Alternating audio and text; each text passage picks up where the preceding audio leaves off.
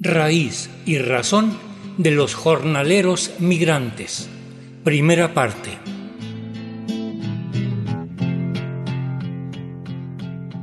Damos inicio hoy a una serie de entregas abordando el tema de la migración. Hemos acudido a un conocedor profundo del tema, el periodista Cau Sirenio, quien ha sido reportero de los periódicos El Sur y La Jornada Guerrero, productor de radio bilingüe en Tunsavi y en español en Radio Universidad Autónoma de Guerrero y en el Sistema Guerrerense de Radio y Televisión. Actualmente publica artículos y reportajes en pie de página y es autor del libro Jornaleros Migrantes, Explotación Transnacional. Para escribirlo y documentarse, se enganchó como jornalero así que tenemos con su testimonio información de primera mano. Entrega a entrega iremos contando con un panorama cada vez más amplio de lo que es la vida de los jornaleros migrantes.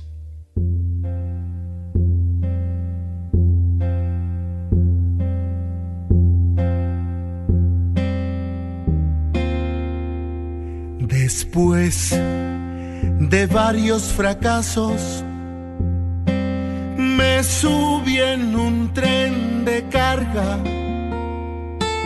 entre vagón y vagón, justo en las escalerillas.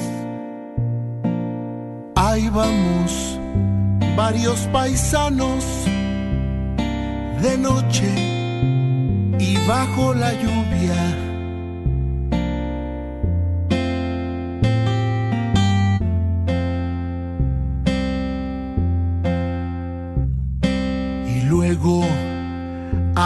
adentrarse andando, andar entre la maleza, bordeando a los migratorios, eludiendo la tristeza, con miedo, pero con furia, como quien se siente presa.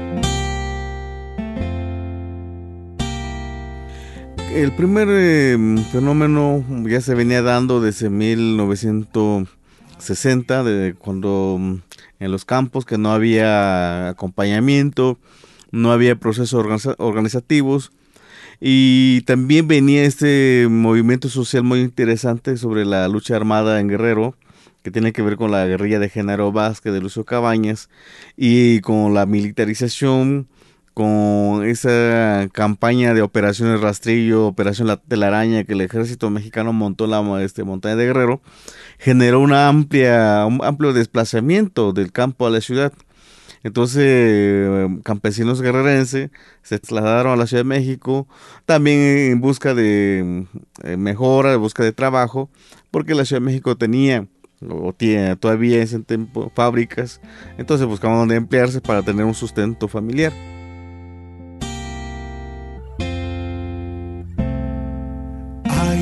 Virgencita, te pido,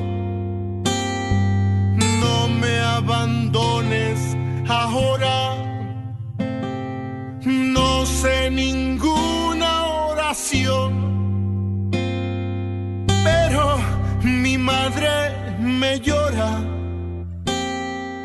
Hazlo por ella, señora. Su hijo también trae Sin embargo, pues eh, viene un, este, otro proceso de cambio interesante que tenemos que encontrar en la historia de México.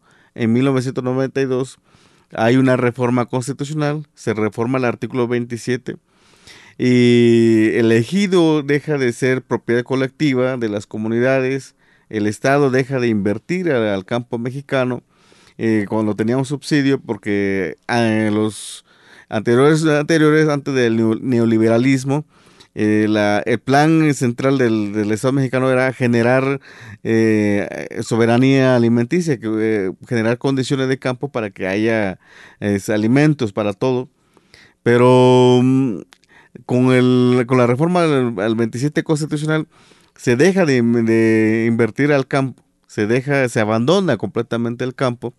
Entonces estos campesinos que estaban en sus comunidades migran a la ciudad y llegan a la ciudad, pues la ciudad también con la crisis de 94, no hay que olvidar este de 94 a 95, pues la, la gente de la ciudad se queda sin trabajo y muchos de estos migrantes huyen o no o se van a los estados del norte, en este caso a los estados de Baja California, Sonora, eh, Nayarit, Sinaloa y todo hasta llegar al Bajío, a Jalisco. Ahí se llegan a emplearse, a hacer lo que saben hacer, eh, sembrar, cultivar, eh, cosechar su, los frutos rojos, tomate, cebolla y todo eso. Es a partir de ahí en que se da un gran fenómeno y bueno, eh, también no tan solo se van a los campos de, agrícolas del país, sino que también se van a los campos agrícolas de los Estados Unidos a emplearse en corte, en, todo eso, en corte de, de, fresa, de arándano, y, y hay, un fenómeno muy interesante, porque varios de los este, eh, de la montaña de Guerrero se establecen en Tijuana, y de Tijuana cruzan la frontera y empiezan a trabajar en San Diego y van recorriendo toda la, costa oeste hasta llegar a la ciudad de Washington, al corte de manzana. Y luego regresan y se establecen en Tijuana en tiempo de calor para esperar nuevo ciclo de, corte en esos estados. Eh, algunos consiguen tener eh, residencia, otros no, no se quedan y se quedan en Tijuana pero también ya venía ese, e, ese rebostecimiento de los campos agrícolas, donde los, em, las empresas agrícolas eh, aprovechan la mano de obra barata de México para empezar a producir gran cantidad de fresa, arándano, eh, blueberry en el Valle de San Quintín. Y es así cuando de repente nos quedamos, nos damos cuenta que el, el 17 de, de marzo de 2015 hay un fuerte movimiento de jornaleros agrícolas en el Valle de San Quintín. Pero es un fenómeno que se había generado eh, con eh, tiempos atrás y que el Estado mexicano o que el gobierno en turno no eh, invirtió el campo. Como consecuencia, pues ahí tenemos estos campos agrícolas con miles y miles de campesinos y campesinas explotados.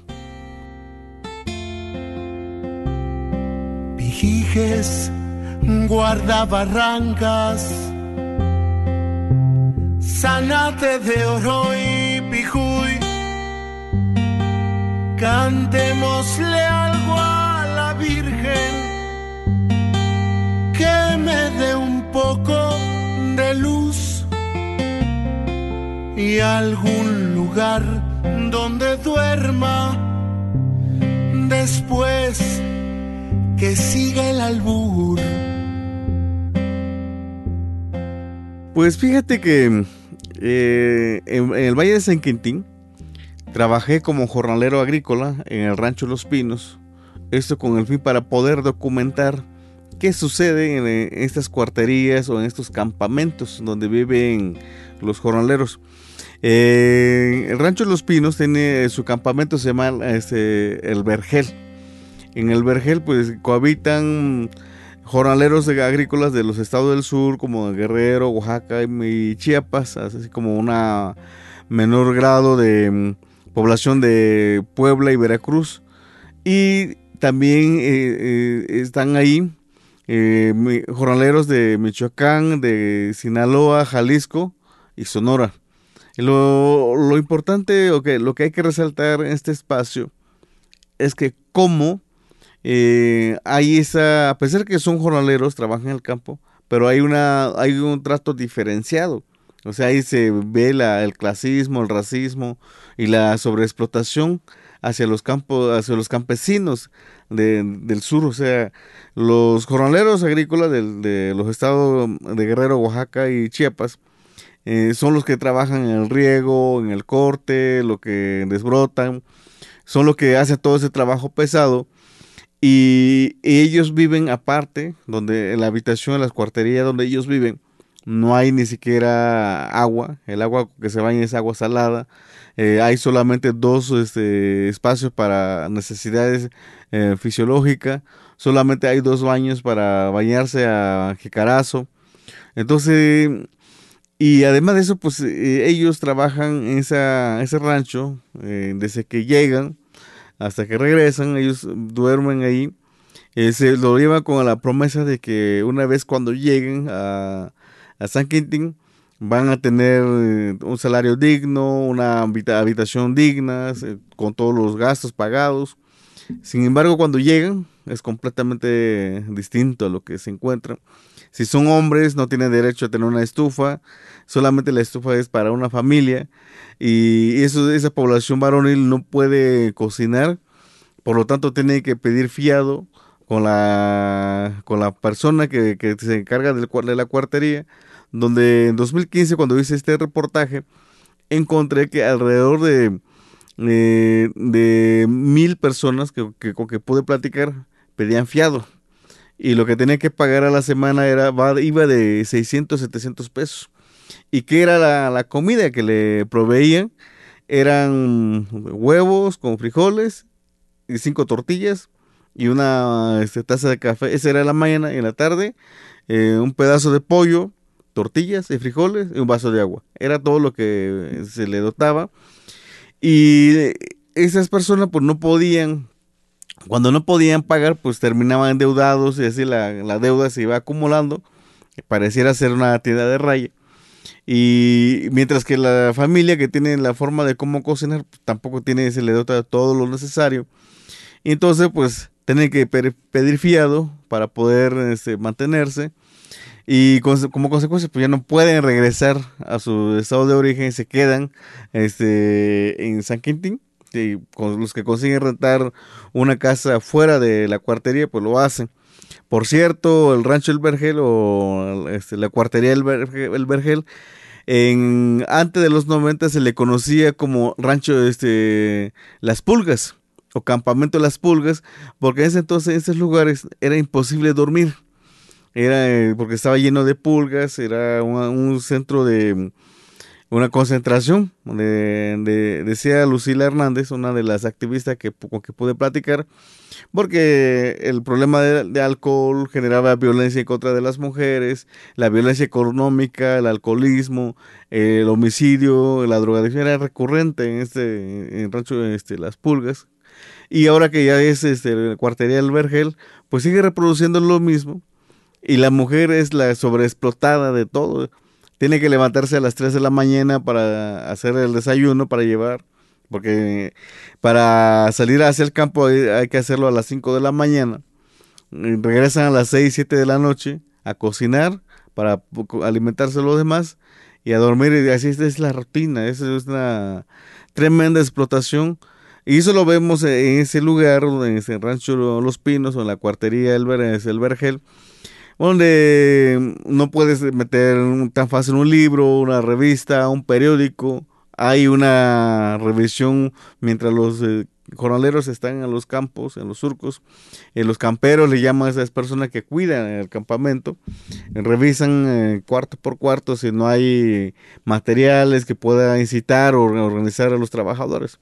Entonces era un asunto así que muy, muy este, difícil para los trabajadores y justo en, 2015, cuando me toca estar en Rancho de los Pinos, eh, la, gran movilización de, de 17 de marzo, pues no participan los jornaleros de San Quintín, de El Vergel, porque ellos ni, enterados estaban de lo que estaba sucediendo en San Quintín. Entonces, ese es el panorama, lo que se vive en, en esa cuartería.